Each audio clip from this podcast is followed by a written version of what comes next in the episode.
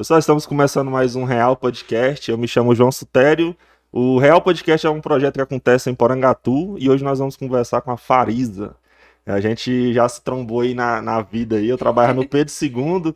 Lembro que ela ia lá fazer uns trabalhos com, com as crianças e tal. Achei bem interessante. E o Matheus sugeriu. Aí eu falei, cara, é mesmo. E aí hoje a gente vai conversar com a Farisa. Então seja muito bem-vinda ao Real Podcast. O nosso objetivo aqui é conversar com as pessoas interessantes da cidade, que estejam produzindo alguma coisa legal. E ela faz um trabalho muito legal aqui na cidade, com os jovens, é, pregando a palavra de Deus. Então a gente vai falar sobre isso, como foi que ela conheceu a Cris, como é que é a história dela, testemunho. A gente vai conversar aqui hoje. Então, lembrando que eu não sou jornalista, não sou entrevistador, aqui é uma conversa. Então, seja muito bem-vindo. E Farisa, seja muito bem-vindo também ao Real Podcast. É um prazer receber você aqui e é isso. Obrigada, meu amigo João. Tô muito feliz mesmo. Matheus também, muito obrigado pelo convite. Gente, eu tô muito feliz de estar aqui. Boa noite a todos.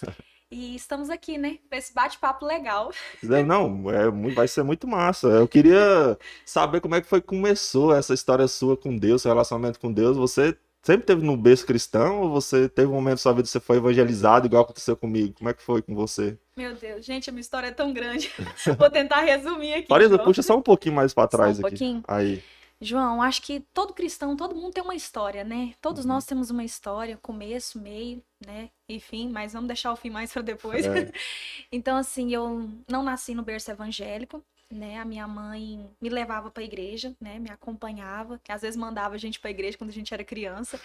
e assim, toda a vida a gente ouve a palavra de Deus, né? Só porque chega a adolescência, a gente não leva tão a sério, a Sim. gente quer descobrir, tá naquela fase de descoberta.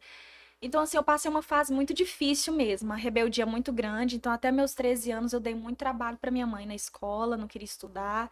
Gente, ó, não façam isso. então, assim, tive uma fase difícil e foi bem interessante, porque eu tava com 13 anos e eu, eu sempre fui, assim, muito elétrica, muito energizada. E eu sempre tive muita vontade, assim, de conhecer a Deus, né? Por mais que, né, tava lá toda errada, sendo rebelde em casa, mas eu tinha uma vontade de conhecer mais sobre Deus eu tinha dúvidas, eu tinha perguntas. E eu lembro, é, como se fechar os olhos eu consigo lembrar direitinho, nitidamente. Eu lembro que eu entrei para dentro do meu quarto e eu comecei a falar com Deus, Uhum. porque eu queria uma mudança de vida. Né? E passando muitos problemas, né? Porque todo adolescente passa por crises, problemas, né? Independente de qualquer coisa. E eu lembro que nesse dia eu tinha saído da escola um pouquinho mais tarde e tinha uma cliente no salão da minha mãe. E essa mulher eu nunca havia visto ela na minha vida, até então eu era católica, Uhum. né? E assim, essa senhora estava lá dentro. E quando eu entrei, quando eu entrei no salão, ela olhou para minha mãe e disse: "Fecha a porta". Eu assustei. E infelizmente, como eu era um pouquinho rebelde, tinha três dias que eu não falava com a minha mãe, né? Não Hum. conversava com a minha mãe direito. Mas graças a Deus, minha mãe é a benção, minha vida tá aqui. Beijo, mãe, te amo. então, assim, aquela missionária, né, ela pediu pra minha mãe fechar a porta do trabalho. E minha mãe fechou e eu sentei no lavador, que minha mãe é cabeleireira. Uhum. E minha mãe lá me olhando, minha mãe já começou a chorar. E a missionária chegou até mim e falou: se coloca de pé. Em cálculos de segundo, eu olhei pra janela, fechado, não tinha como pular. Porta fechada, não tinha como correr. Eu falei: quem ficar que aqui é essa mulher? mesmo. aham. Quem que é essa mulher? Por que que ela quer falar comigo? E eu não conversava nada. com minha mãe, eu só queria a chave de casa pra mim ir embora. Só isso, João. Aham. 13 anos, rebelde, três dias sem falar com a mãe, agora pensa. E eu esperando a chave de casa. Aham. Minha mãe começou a chorar e a irmã apontou o dedo pra mim e falou: Moça, se coloca de pé. Me coloquei de pé. Quando eu fiquei de pé, eu olhei pra ela e eu pensei: Meu Deus, não tem como fugir. Quem é essa mulher? Mas eu sentia meu corpo tremer. Eu tinha 13 anos, eu não estava sabendo o que estava acontecendo. E ela se apresentou. Ela disse: Eu sou uma missionária e eu vim amando de Deus. Eu sou evangélica e eu vim orar por você, moça. Deus me trouxe aqui com um grande projeto. Deus tem uma grande obra para fazer na sua vida. Eu estatalei o olho e fiquei pensando, meu Deus, o que, que essa mulher tá falando? Tô entendendo nada. Uhum. Ela apontou o dedo para mim e disse: Você vai ser muito usada por Deus. Você será uma missionária, você vai ganhar almas para o reino de Deus, você vai cuidar de jovens. Eu vejo você cuidando de rebanhos. Quando ela disse isso, eu fiquei tentando entender o que, que era a palavra missionária, que eu não sabia nem o É isso significado. que eu ia falar. Como é que é Gente, uma jovem de 13 anos ouvir isso? Eu não sabia o significado, João, mas a minha carne tremia. Aham. E quando ela levantou as mãos e ela disse: Eu repreendo todo o mal contra a sua vida. E ela já começou a interceder pela minha mãe. Minha mãe chorava, minha mãe chorava tanto que a roupa dela, a roupa dela colou no corpo da minha mãe. E do nada eu senti assim, não chora, fica firme, não chora. E eu não sabia o que estava acontecendo, mas eu sentia um arrepio no meu corpo, eu sentia uma glória dentro de mim. E ela disse assim: a partir de hoje, o mal que você sente dentro do seu coração vai sair, porque Deus tem uma grande obra. E essa aflição, esse isso que impede você e da sua mãe serem amigas, está caindo por terra agora. Abraça sua mãe e libera o perdão para ela. Eu lembro que na hora eu tava sentindo nojo da minha mãe. Deus que me perdoe. Na hora eu sentia nojo, repulsa. E ela disse: abraça ela. E Deus vai fazer uma grande obra. E minha mãe me abraçou. E naquele momento eu senti como se algo muito ruim tivesse saído. E eu comecei a chorar e eu não parava mais. E a partir daquele momento, daquela tarde, a minha história foi mudada, foi transformada. Era numa segunda-feira, até hoje eu nunca me esqueço, foi numa segunda-feira. Quando foi na terça-feira, eu estava dentro de uma igreja evangélica. Caramba, hein? E assim, aquela mulher eu nunca me esqueci. E as palavras dela dizendo que eu seria usada por Deus, que eu seria uma porta-voz de Deus, e hoje eu entendo tudo isso. E Você tá tudo vivendo que Deus, isso, né? nossa, e tudo isso que eu vivo hoje, João, é fruto de uma palavra, é fruto de uma oração, de uma pessoa que não teve medo, que não teve vergonha de dizer eu sirvo a Deus e Deus me trouxe aqui para fazer uma grande obra. Caramba, interessante demais. A pessoa, se essa mulher não tivesse ido até você naquele dia, tivesse Nossa, recusado, meu né? Deus. E eu fico pensando, sabe? O tempo vai passando e como qualquer outro adolescente, ele passa para aquele momento assim: "Ah, será que Deus me chamou mesmo? Uhum, Ah, será que, dúvidas, será que né? vale a pena ser crente? Porque assim, ah, talvez é porque tá na moda, aquela coisa. E eu não tinha aquela experiência com Deus. Então o tempo foi passando e comecei a esfriar de novo, mas assim, dentro da igreja, ouvindo Uhum. a palavra de Deus. Só que ainda não tinha tido um encontro real com Sei. a palavra. Só que aí eu comecei a buscar. E eu lembro de um dia, eu tava com 15 anos já. E eu falei assim, não dá mais pra viver dessa forma que eu tô, né? Eu preciso tomar uma decisão na minha vida. E eu lembro que eu entrei pra dentro do meu quarto, João, e foi engraçado, tudo fechado. E eu peguei e pus a mão na Bíblia e comecei a orar. Falei, Jesus, eu preciso ter um encontro contigo, né? Eu preciso uma mudança de vida realmente. Eu preciso ter ter uma identidade. Uhum. Porque assim, a gente vai muito pela cabeça dos outros, mas eu preciso entender o que o Senhor tem pra minha vida. E eu até deixei marcado aqui, vou ler pra vocês. Pode ler, fica à É vontade. Isaías capítulo 1, versículo 19. Eu orei muito, eu lembro que eu chorei muito. Eu falei, eu vou abrir a Bíblia, eu quero que o Senhor fala comigo. Eu quero que o Senhor me dá um caminho, me dá uma direção. Aí eu abri a Bíblia e saiu em Isaías capítulo 1, versículo 19, que diz assim: Se quiserdes e me ouvirdes, comereis o melhor desta terra. Mas se recusardes e fordes rebeldes, sereis devorado à espada, porque a boca do Senhor está dizendo. João, na hora que eu li isso, toda hora eu escutava dentro no meu ouvido assim, ó, porque tem muita gente que fala assim: como é que eu ouvi a voz de Deus? Uhum. Como é que é? A própria palavra é a própria voz de Deus. E eu escutava o tempo todo: você quer viver a vontade de Deus? Você quer comer o melhor dessa terra? O que é comer o melhor dessa terra? O comer o melhor dessa terra, João, é você viver as promessas, é você viver o propósito, é você viver realmente aquilo que Deus te chamou para você viver. Uhum. Eu acredito que todo ser humano ele busca um sentido para a vida. Todos nós fazemos perguntas todos os dias: por que eu nasci? Por que eu estou aqui? Quem sou eu? O- Por que, que eu, o que eu fui chamado para fazer? Qual é a minha habilidade? Para onde eu estou indo? São cinco perguntas que movem o mundo inteiro, que controla o crime, que controla a todos, né? Controla o governo, controla cada ser humano. Então, assim, eu fazia perguntas rotineiramente: por que eu tô aqui? Uhum. E eu entendi que Deus estava falando: você quer viver o melhor? Porque se você quiser, você vai ter o melhor da terra. Mas esse mais me É, pegou. mais Mas se você for rebelde, quer dizer, se você não tomar um rumo, se você não aceitar o que eu tenho de melhor, porque aqui, Deus está oferecendo pra gente todos os dias o melhor. Mas a Você já teve esse decisão. entendimento, então? Já tive esse Claro, entendimento. Igual Claro, água. claro, claro como a água, João. E eu falei, eu preciso tomar uma decisão. Né? E muitas coisas acontecem. Eu tô com 26 anos, bem novinha, nem parece, né? 15 aninhos. nem parece ter 26. Mas o tempo vai passando e a gente vai entendendo. Eu preciso ter uma identidade. Eu preciso entender o que Deus quer de mim. Se quiserdes e me ouvirdes, e isso ficou por muito tempo. Se você quiser, se você me ouvir, porque não adianta a gente querer, mas não ouvir, Uhum. né? Há uma diferença entre escutar e ouvir, né? Então, Uhum. escutar todo mundo escuta, agora ouvir é atentar. Ó, inclinei o ouvido. Deus tá falando comigo. Eu preciso tomar uma decisão. eu Na época que você tomou essa decisão, eu, eu tava. eu- eu- quando eu tinha 15 anos, eu, era- eu- nossa, eu era muito doido. Eu era daqueles caras assim que todo pastor pra mim era ladrão. é, igreja era só pra. Odiava crente, odiava crente, meu Você Deus. odiava? Nossa, Não, não é, aguentava ver. eu tinha Falava, "Ô, esse povo Eu tinha uns crente." vizinhos que era crente na época e eu via a forma que eles eram com os filhos. Eu, não, Deus me livre. E, sabe, eu tinha um preconceito, já uma coisa. fo- Não era nem preconceito, tinha um conceito mesmo formado. Pra Deus tirar isso de mim foi É complicado. Deus, é Deus. Aí chegou uma pessoa e foi me evangelizando, eu fui vendo e eu vi que não era questão de religião, nem de igreja, nem de nada. A questão era o próprio Deus, um relacionamento com Deus, não tinha nada a ver com instituição igreja. É claro que depois que você tem um conhecimento de Deus, você vai querer fazer parte do corpo dele, comunhão, né? é, ter comunhão e buscar Deus na igreja. Mas antes, pra mim, eu tinha, nossa, eu tinha uma aversão a crente, assim. O povo é tudo doido, não sei o quê, e também eu vinha. Engraçado.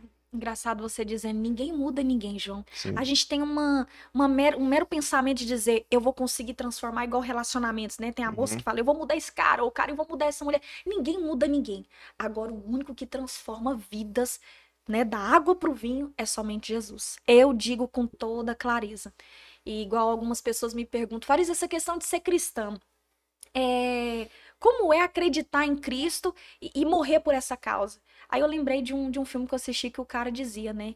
Ninguém morre por algo que não acredita. uhum, É experiência de causa, né? Você tá olhando para uma pessoa que é um milagre de Deus. É, estar aqui hoje é uma honra de Deus. Eu não tô aqui porque eu sou boa, eu não tô aqui porque eu tenho conhecimento, nada. Eu tô aqui por causa da palavra. Se não fosse a palavra, nem convidada eu seria, né? Então, assim, é por causa da palavra. Toda honra, toda glória. É, e esse, É de esse Deus. negócio do testemunho é tão forte que as- os próprios escritores, né? Alguns morreram. Até teve um que não quis morrer na forma de Cristo, pediu para ser crucificado de De cabeça para cabeça, baixo. Pedro. Então, ninguém vai morrer por uma mentira, ninguém vai entregar sua vida. Então, é, é até um dos fatos que atesta a veracidade da palavra de Deus, né? Pessoas que morreram por causa disso. Então, é muito. Quando eu comecei a entender isso, que eu também eu tava indo para aquele lado do, do ateuzinho, sabe? Aham. O ateu todinho com leite, que decora umas frases ali da internet, umas coisas e fica soltando aí. Eu sei. Só que quando eu tive, eu tava com 16 anos, chegou um amigo meu chamado Anderson, não sei se você conhece ele, Devon. Ele começou, a, começou a pregar pra mim Bíblia, Bíblia, Bíblia, nada de igreja, nada que o pastor disse, a igreja disse, mas sim Bíblia, Bíblia. Bíblia. Cara, esse trem é diferente. E a conduta da pessoa, né? A vida da Isso, a pessoa. vida da A gente pessoa. olha assim e pensa, rapaz, mas que pessoa. Não é, É, não é por causa da igreja, mas é pelo que ela é aqui fora. Sim. Ela é a própria igreja. uhum, Né? Quantas pessoas vêm para Cristo, João? Às vezes não é nem tanto pelo que a gente fala, mas pelo que a gente faz, né? E isso é isso é realmente viver o evangelho, né? Porque as, as pessoas ficam muito limitadas. Porque se eu for olhar para os defeitos de quem tá lá dentro, a gente não fica dentro da igreja. uhum. A igreja faz parte desse processo, igual você mesmo disse, a comunhão, né? A comunhão com Cristo me faz ter comunhão com o próximo, né? Igual assim, eu nunca tinha, tive essa liberdade de conversar com você, mas o que faz eu me sentir tão à vontade com você? É a questão de Cristo, né? O Esse amor. negócio aí é muito doido, que uma vez a gente foi pra um projeto missionário e, tipo, Ah. todo mundo, cada um de uma parte do Brasil, né? A gente se reuniu lá, mas o fato de a gente ser cristão e ter a mesma fé, parece que a gente já era tudo Ixi, amigo. conhece a década. É, e todo mundo conversando, e todo mundo de boa com todo mundo. É muito doido esse negócio. Engraçado, João. É, eu viajo muito pra pra pregar a palavra de Deus, Aham. sabe?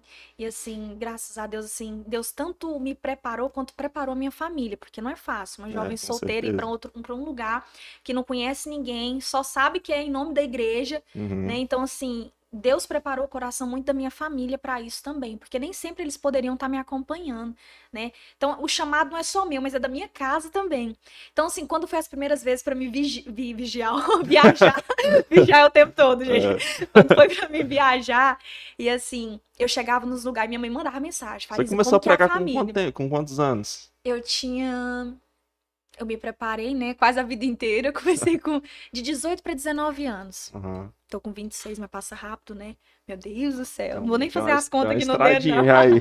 Tem uma estradinha, mas é sempre como se fosse a primeira vez. Uhum. Se eu subir num púlpito agora, tiver 30, 50 ou mil pessoas, é como se fosse a primeira vez. Hoje eu tava lá na escola passando nos stories, não, é, aquela imagem que eu po- postei hoje, né, Farisa Aham. e tal, hoje. Aí uma professora tava no meu lado, ela viu, né, ela falou, nossa, ela que vai hoje. Eu falei, é. Não, teve uma vez que ela foi lá na escola, na Gersina, pregar, eu chorei demais, foi muito bom, a palavra Nossa, boa. Então, tipo assim, todo mundo já, já tem essa visão de você, né, que é uma boa pregadora, que vai falar da palavra de Deus, que tem um É testemunho. Deus. Então isso é legal demais, tá Isso é doido? muito bom. Então, a questão de você conhecer pessoas todos os dias é, e ver esse amor, né? Quantos lugares eu já fui e ver pessoas ali pela primeira vez, João, e me tratar tão bem, como se eu fosse filha mesmo, preparar o local, né? Teve um- uma vez que eu cheguei de tarde numa casa. A mulher falou: Não, descansa aqui um pouquinho. Ela já tinha deixado o ar ligado desde cedo. Falei: Nem na minha casa o ar fica ligado. Eu olhei pra ela e falei: Pelo amor de Deus, É um desliga o ar cuidado, né? Diferente. E ela, não, porque pra você é o melhor, pra, pra serva de Deus. Eu falei, Jesus, a que ponto, né? Eu não sou digna, eu não sou merecedora. Então, quando você vive realmente o evangelho, quando você vive pra Cristo, você não vive pra si próprio, mas você vive em função de Cristo, né? Você vive realmente o evangelho. Por isso que nós somos chamados cristãos, pequenos cristos, né? Isso. Eu sou imitadora de Cristo. Eu não sou imitadora do João, eu não sou imitadora do Farisa, não. Eu sou imitadora de Jesus. E quem olha pra mim e fala, eu quero ser uma pessoa como essa menina, ama, sorri o tempo todo, alegre, fala de Deus, não tá sendo igual a Farisa, mas tá sendo como a Cristo, porque Uhum. a gente imita a Cristo. O Paulo falou, né? só- Sejam meus imitadores assim como, eu sou de como- Cristo. assim como é- eu não- sou de Cristo. Isso. Então, ao mesmo tempo, tá imitando ele, mas tá imitando Jesus. Exatamente. É como se fosse um espelho de Cristo, né? Nosso maior exemplo, né, João? É. Quantas pessoas, João, assim, se frustram, né? Porque, assim, deposita a confiança todinha, vamos supor, um exemplo, no pastor ou no líder. É, isso tem acontecido bastante. Tem até uma turma dos desigrejados hoje em dia, né? Que Sim. cansaram do sistema religioso em si. É, em partes eu entendo o porquê, Sim, claro, não concordo, mas a gente entende, né? Porque eu tinha, eu via muita coisa, sabe? Isso me, me fala, nossa, cara, se dentro da igreja tá acontecendo essas coisas, por quê? Porque meu foco, minha visão tava no homem, né? Os defeitos, nos problemas. Então a gente tem que olhar sempre pro alvo, e o alvo é Cristo. Então, Você disse algo agora crucial e importantíssimo. O nosso alvo, não- ele não pode ser limitado a pessoas, a Isso. público, a parede, a igreja, não. frustra. O nosso alvo, porque quem que eu aceitei? Quem que me aceitou? Foi Cristo, né? Lembra quando Jesus separa os discípulos dele? Ele separa 12 ali, mas tinha uma multidão ali e 12, nenhum como o outro. Uhum. Jesus separou cada um de uma personalidade. Já pensou se, se pra gente andar com Jesus? Não, Jesus, eu vou andar com o Senhor, mas tira Judas. Uhum. Eu não quero andar com Judas. É. Mas eu não tô andando com Jesus por causa de Judas. Eu não tô andando por causa de Pedro, que é colérico, sanguíneo, já sai quebrando tudo, já tira a peixeira. Cortando a orelha dos outros. cortando a orelha. Não, eu não tô na igreja por causa de Pedro, eu não tô na igreja por causa de Judas, eu não tô na igreja por causa de, de Tomé, que duvida de tudo. Eu tô na igreja por causa de Jesus. Eu imagino os desafios que Jesus passou ao cuidar de Maria Madalena. Que a Bíblia diz que até no momento da crucificação, quem estava lá perto, Maria Madalena. E quem era Maria Madalena? Né? Uma mulher que passou por um processo muito doloroso. Então, assim, Jesus teve que cuidar. Imagina as outras com ciúme, as Uhum. outras com inveja. Não, quem que é essa mulher aí? Agora Jesus fica aí andando com essa mulher aí, pra cima e pra baixo. A gente é obrigada a sentar na mesma mesa que ela. Então, em todo o período da igreja, João, teve pessoas despreparadas, pessoas que agiam por impulso, pessoas que não tinham um, um- aquela vida com o Senhor. Lembra de Pedro? Pedro ficou três anos e meio com Jesus e mesmo assim negou três vezes, ainda xingou. Uhum. Mas Jesus falou: Eu não desisto de você. O diabo pediu para se andar com você, mas eu orei, eu roguei por ti para te livrar. Então, assim, todo o tempo da igreja teve pessoas que duvidou, pessoas que não era crente 100%. Eu tenho certeza, João, até na sua vida mesmo, no seu decorrer de caminhada com Cristo. Tava na igreja todo domingo, mas ainda não tinha aquela certeza. Será que eu tô 100% mesmo ligado em Deus? Ou tem alguma coisa do mundo que me chama a atenção? Uhum. Sempre tem. Mas quando a gente converte verdadeiramente, lembrei do de quando Jesus ressuscita e ele passa aquele período, né, com os discípulos. Aí Jesus vira para Pedro e fala assim: Pedro, quando tu te converteres, quer dizer, quando, Nossa, quando você cara, aceita- três anos. Rapaz, três anos e meio com Jesus, viu milagre, andou sobre as águas, viu cego, viu leproso ser curado, viu tudo quanto é tipo de milagre, É. viu Moisés, viu todo mundo. É pesado ouvir isso, hein? Quando tu te converteres, confirma para os teus irmãos. O que, que Jesus está querendo dizer? E eu fico, eu fico maravilhada com a palavra de Deus, porque eu olho para a Bíblia, João, eu vejo que eu não sou extraterrestre. Eu vejo que Pedro, ele foi humano, né? Uhum. A gente é humano. Tem gente que pensa assim, quando eu, o que que acontece? Eu vou ser cristão, eu vou ser crente e vou deixar de pecar, virei um santarrão. É, Não, a questão é que quando eu fico eu fico em Cristo, uma- quando eu sou uma nova criatura, aquilo que eu fazia todos os dias, aquilo que me dominava, aquilo que me conduzia, já não me controla mais, já não me conduz mais, porque antes eu era escravo do pecado, agora não, eu erro menos. Se eu roubava, eu não roubo mais. Se eu mentia, eu não minto mais. Se eu adulterava, eu não adultero mais. Aquilo que era, tem vários tipos de pecado, só dando um exemplo, mas aquilo que eu fazia em excesso, aquilo que me controlava, opa, agora eu digo não. Uhum. Você não me domina, você não me controla. Aí vem as oportunidades, faz isso, faz aquilo. Não, E como vem? eu tenho uma, eu tenho uma nova identidade em Cristo. Eu morri pro velho homem e agora eu sou uma nova criatura. Eu erro bem menos. Eu não deixo de pecar, Uhum. mas o pecado na vida do crente não tem que ser todo dia rotineiro, tem que ser um acidente. Isso. Ops, errei. Nossa, pequei, Senhor, me perdoa. E na época eu era mais novo, voltando para aquele ponto anterior, é porque eu tinha alguns amigos que eram da igreja que vestiam essa carapuça, sabe, de santarrão. E isso que era o chato, entendeu? Meu Deus, Sabe, aquela pessoa tem, que- né? Jesus amado. Sabe, eu parecia o Rugal do Street Fighter, andava flutuando assim, sabe? Eu sou um santo. Matheus, todo sério, todo sério. triscava. Pouquinho, Matheus. Nem triscava no chão, sabe? Isso aí, meu Deus, isso não era realidade. Igual você falou, as pessoas erram. Aí, olha o exemplo da Bíblia, de Pedro, de Judas. Tantas pessoas que estiveram. Olha o que que Davi fez. Rapaz, E depois o cara foi considerado o homem segundo o coração de Deus. Como? Como que Entendeu? ele foi considerado? Eu estudei sobre isso, João.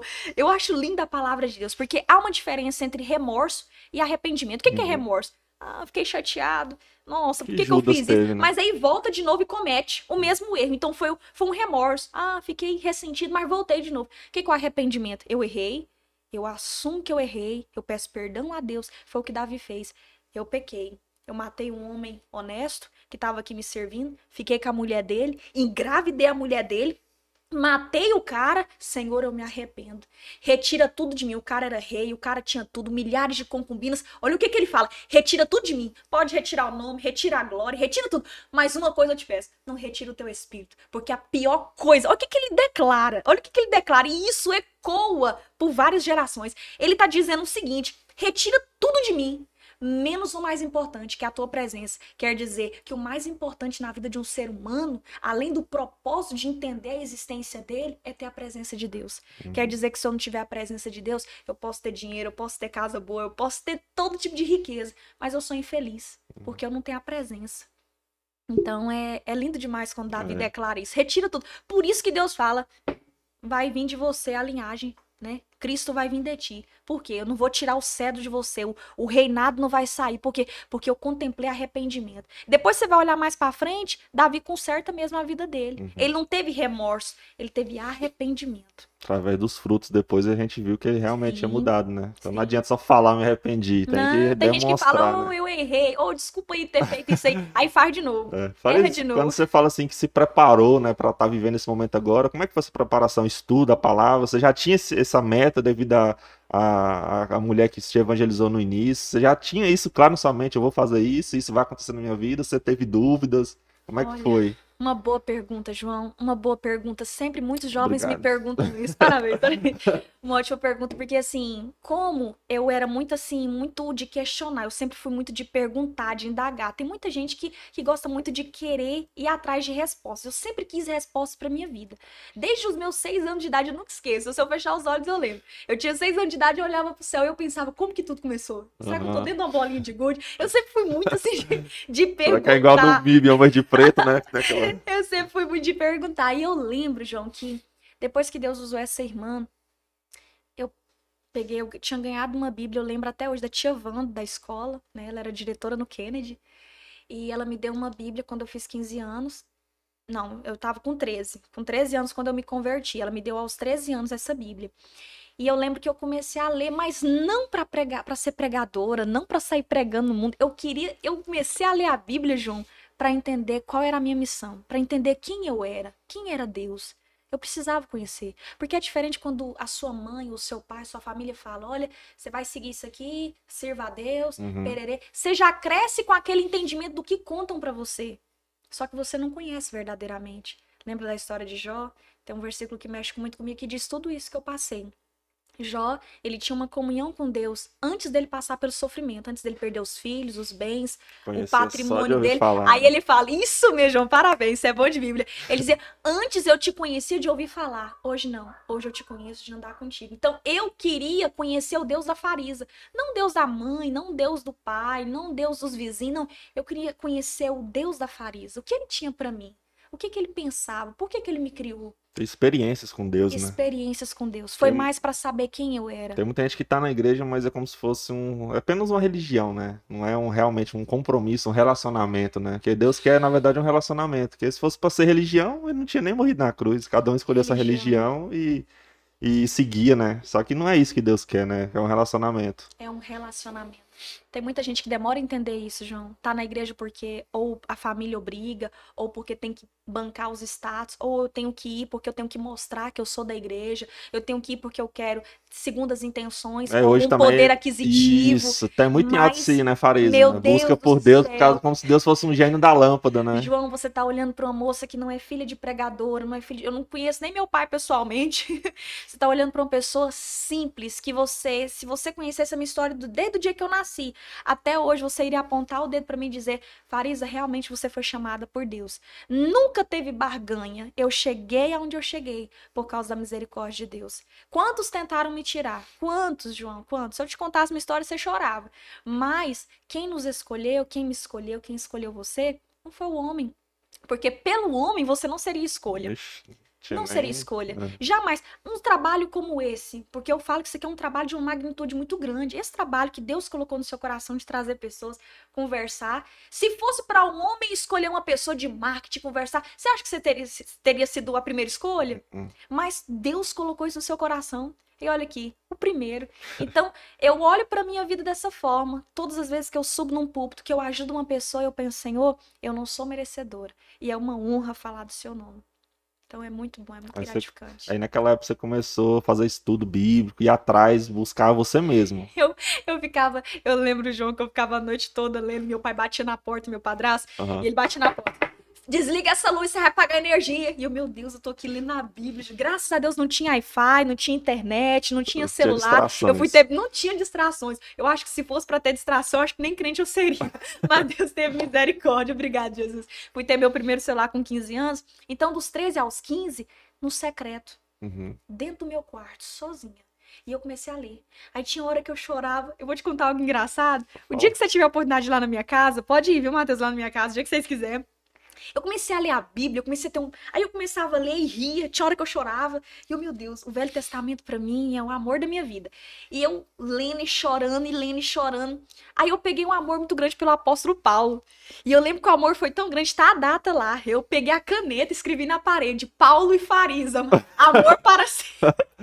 Eu apaixonei no evangelho de Paulo, assim, da renúncia dele. O camarada largou tudo. Ele falou assim: eu vou morrer por Cristo. Viver é Cristo e o morrer é lucro. De perseguição virou um. Perseguição e do nada o cara tem um encontro com Jesus. Eu falei, eu, eu amo esse cara, eu quero me casar com ele. Eu escrevi lá, Paulo e Farias. Eu, meu Deus, o cara morreu assim.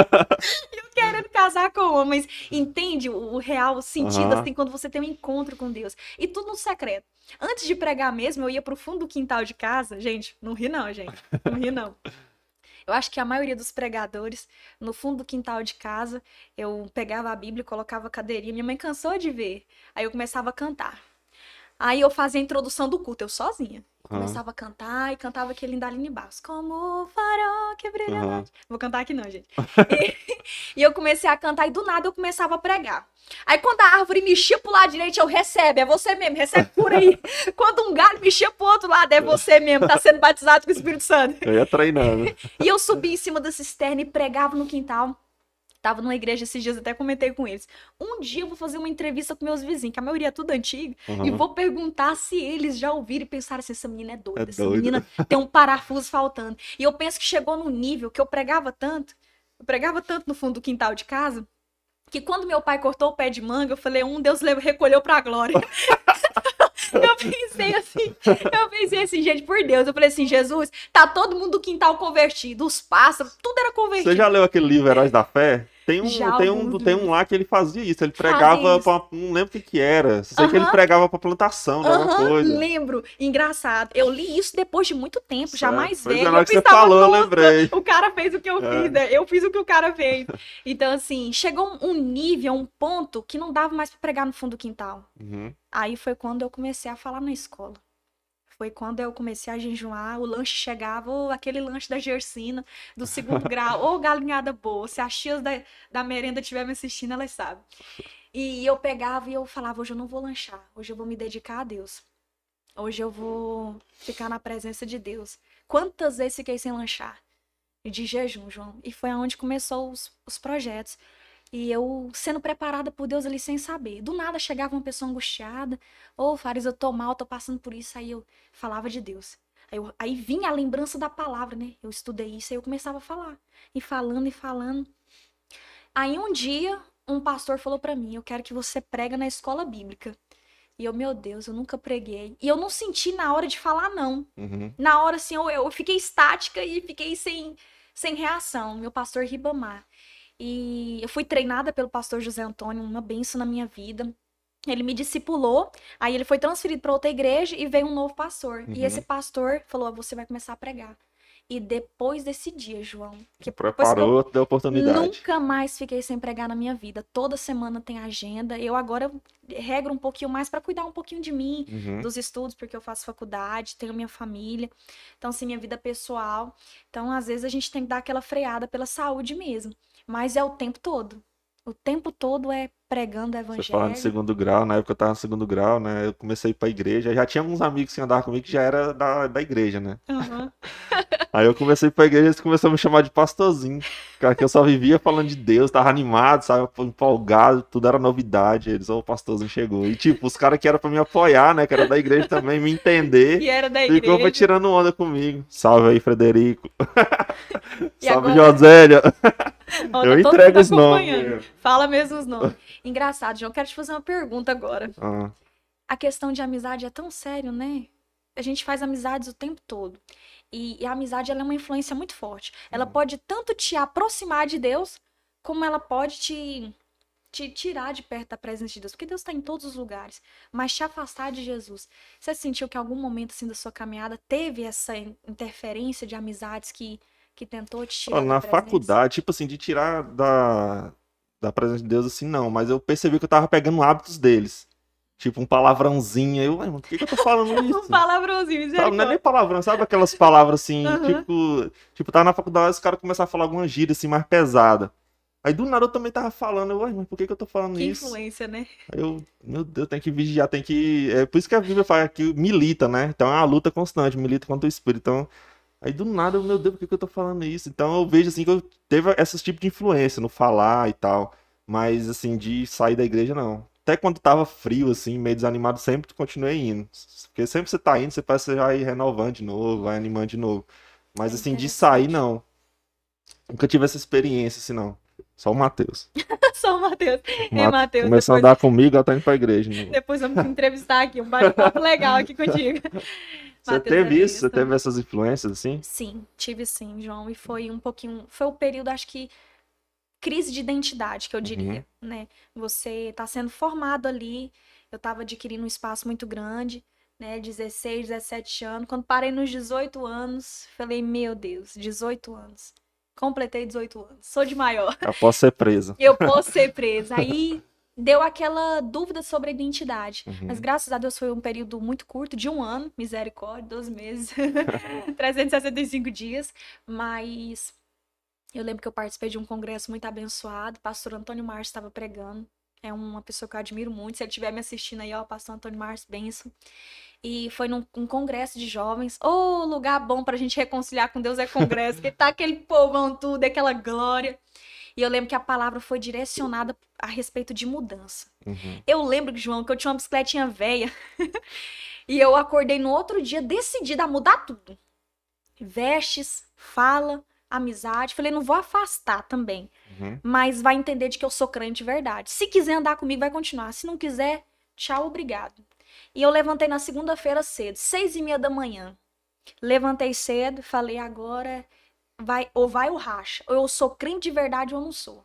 Ou eu mudo de vida mesmo, ou eu me entrego a Deus ou eu não me entrego. Porque chega um momento da sua vida que você precisa tomar uma decisão. Uhum. A gente tem que tomar uma decisão, porque viver em cima do muro de, de incerteza. Tô na igreja, eu sou crente, aleluia, glória a Deus.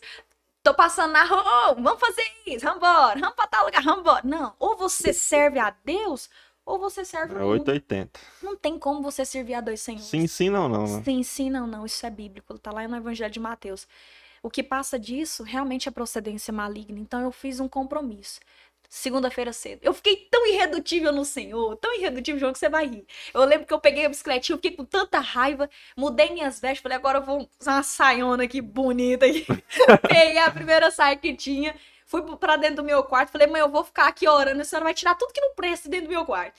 Tudo que não agrada a Deus, a senhora vai tirar. E eu lembro que ela tirou um moião de roupa, assim, jogou tudo fora. E eu chorando dentro do quarto dela, falei, não quero nem ver. Quero nem ver o que tá, que tá saindo do Egito. E eu lembro, João, que fui pro serviço. Fui pro trabalho, peguei minha bicicletinha velha, fui no primeiro bicicleteiro e falei, quanto que você dá nessa bicicleta? Ele, ah, não, não tô precisando, não. Falei, eu troco nela por 20 reais. Ele me deu 20 reais, eu tomo essa bicicleta, depois Nossa. eu arrependi. Até hoje eu preciso de uma bicicleta e não tem. Se alguém tiver uma bicicleta pra vender, menos de 350 reais, me procura. Manda mensagem. Chama aí. Eu tô precisando muito. Mas que arrependimento. Vendi minha bicicleta, mas a mudança tava tão. O que eu quero dizer é que a mudança estava tão enraizada dentro de mim que tudo que pertencia ao passado eu não queria mais, João. Ou eu mudava de vida ou eu não mudava ou eu aceitava a Cristo verdadeiramente, porque a promessa já estava dentro de mim. Uhum. Eu já tinha recebido várias promessas, mas estava tudo assim: será que vai acontecer? Será que eu vou viver? Aí eu lembro do versículo, né? Isaías capítulo 1, 19. Se quiserdes e me ouvirdes, comereis o melhor dessa terra, mas se fordes rebeldes, será devorada a espada. Ficou falei, gravado na mente. Ficou né? gravado. Eu falei, eu não quero ser devorada a espada, eu quero receber o melhor de Deus. E a partir desse dia, a mudança Somente. fazia parte. Fica à vontade. Beleza, voltamos aqui. Desculpa a interrupção, hein, galera, mas é, acontece problemas técnicos. Ele tava falando sobre o que mesmo, que eu já até me perdi. Tanta coisa boa que a gente tava falando, meu Deus do céu. Não, mas eu queria saber, assim, né, você falou que teve esse chamado com 13 anos. Sim. E com 18 você ainda tinha algumas dúvidas, né? Só Sim. que nesse período de 13 até 18, você, como é que você tava a sua relação com Deus? Você ia, voltava, ia e voltava? Não tava aquela coisa ainda decidida realmente? É tão engraçado porque, assim, na mente da gente, a gente pensa que tá bem com Deus. Uhum. Tem pessoas na igreja que vivem uma vida 50%, vamos supor, tem 30 anos de crente e acha que é o melhor crente do mundo. Sim. E às vezes não cumprimenta o irmão, não tem uma atitude humana, uma atitude diferente. Eu pensava que eu era. Dos 13, igual o encontro que eu tive, recebi as promessas, quantas palavras eu já ouvi quantas pregações a gente ouve, né, Mateus, dentro da igreja. E assim, a gente tem aquela, aquele leve pensamento assim: não, eu, eu, eu sirvo a Deus, eu, eu tô na igreja, eu sou crente, eu tô na igreja todo domingo, então eu sirvo a Deus. Uhum. Só que não passa daquilo ali, ele não avança. É como uma criança na beira de uma piscina, brincando ali com os pés na água ali, e pensa: que água gostosa, que maravilha, mas não mergulha. Uhum. Não sente a água em todo o corpo. Então, assim, eu penso que eu tava ali da, do joelho para baixo, sentindo a água e achando que estava ótimo, sem entender e sem perceber que Deus havia algo muito mais preparado para mim. Eu olho hoje, João, e vejo que cada dia que passa eu tenho uma comunhão mais íntima com Deus, mais ímpar. É, é, é algo tão sobrenatural que não tem como nem ser explicado em palavras. É, é um sentimento que você sente, que a cada dia você se rende mais, você vê que você não é nada, que tudo é favor, tudo é graça de Deus. É bom né, entender isso, ter essa convicção. É Aí bom. você começou com as, com as pregações e, e, como é que você chegou a ser líder de jovem da igreja? Foi o pastor também que fez esse convite? Foi partiu de você. É engraçado, João, porque não é o homem que nos escolhe, né? Uhum. Eu sempre bato nessa tecla. Nunca vai ser o homem. Nunca. Porque o homem, ele vai ver muitas coisas assim, status de quem você é filho, porque o homem é falho. Nós, seres humanos, somos falhos e limitados. A uhum. gente não vê, por isso que o próprio Deus fala com, com Samuel quando ele vai ungir, né? O prof, fala pro profeta, Samuel, vou te levar num lugar e você vai ungir o próximo rei de Israel. E ele toda hora ele ia lá com o azeite, foi na cabeça de, de Eliabe, é esse aqui. Deus, não, não, não, não, não. Por quê? O homem, você tá olhando com o olhar de homem, de ser humano, mas eu não vejo como o homem vê. Porque eu vejo com eu vejo o coração. Deus estava querendo dizer ali o que para mim? O tempo todo da minha vida, Deus não vê como o homem vê, porque o homem vê suas falhas, o homem olha o seu passado, o homem é, vê sua origem, agora Deus não. Ele vê o seu coração e a sua intenção. E eu lembro, João, que quando eu me converti, estava no Jardim Brasília, eu ia nas casas dos jovens, eu buscava. Eu lembro que eu peguei minha bicicletinha um dia, eu passei o dia inteiro, Mateus, evangelizando. e eu passava o domingo todo, a minha mãe ficava preocupada comigo. Eu saía da escola dominical, chegava em casa, almoçava, mal vestia roupa, né, correndo, mal fazia o quilo pegava a bicicleta e já ia visitando casa, as pessoas. E eu visitava, batia na porta, falava, e aí, tá tudo bem? Vamos pro culto e tal, vai ser culto de jovens. Às vezes, às vezes não era nem culto de jovens, era culto Aham. de irmãs. Mas eu falava assim, vai ter um momento com os jovens lá. Não tinha nenhum momento, é porque eu queria. Eu ia na igreja, eu lembro disso como se fosse hoje. Você lembra daquela época dos panfletinhos? Que tinha aquelas sim, aqueles sim. textinhos bonitinhos. Já distribuí demais. Cansei de ir na secretaria. Irmão Manelzinho, se estiver me assistindo aí, depois eu mando um oi pra ele. Eu ia na secretaria e falava, Manelzinho, me dá uns papel de evangelismo. Ele me dava uns 15, eu falava, pô, me dá mais, me dava uns 300, 200. Manfari, você vai jogar isso fora? Eu falava, não, irmão Manelzinho, eu vou de porta em porta entregar. E eu entregava, João. Então você começou meio que ser líder antes de ser cons- é, consagrada a líder, vamos João, dizer assim. Era um amor que eu tava descobrindo. Eu falei, gente, se Deus me salvou, eu era uma ovelha perdida, eu tenho que ajudar as outras ovelhas também a se encontrarem. João, e por incrível que pareça, por incrível não, sobrenatural, Deus estava vendo ali meu comportamento. Se eu fechar os olhos, eu consigo lembrar de todas as casas que eu passei. Agora você me pergunta, Farise, como é que tá seu tempo hoje? Tudo tem o tempo certo. Quando, por isso que quando você é jovem, É, adolescente, você precisa descobrir o seu propósito, seu chamado, para você não viver enganado, viver em função dos sonhos dos outros. Para cada um Deus tem um sonho, uma chamada. E eu lembro que de porta em porta. Aí eu lembro que uma vez, João, eu tava voltando de bicicletinha, era 6, 6 e 15 mais ou menos. Eu tinha passado o dia todo evangelizando. E eu passei em frente à casa do meu pastor, ele tava lavando o carro. Ele me deu um grito e falou bem assim: Ei, irmã Farias, na rua numa hora dessa, né? Aí eu tava Hum. tão cansado de ter evangelizado, eu levantei a mão para ele e falei: Ô pai do Senhor, pastor, é, pastor, eu tava trabalhando para Jesus. E ele riu.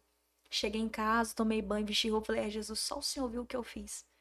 Quando eu cheguei no culto à noite, tinha uma pregadora do ministério de Anápolis. Eu não sei se ela, se ela era da Assembleia de Deus. E eu tava mais ou menos no meio da igreja.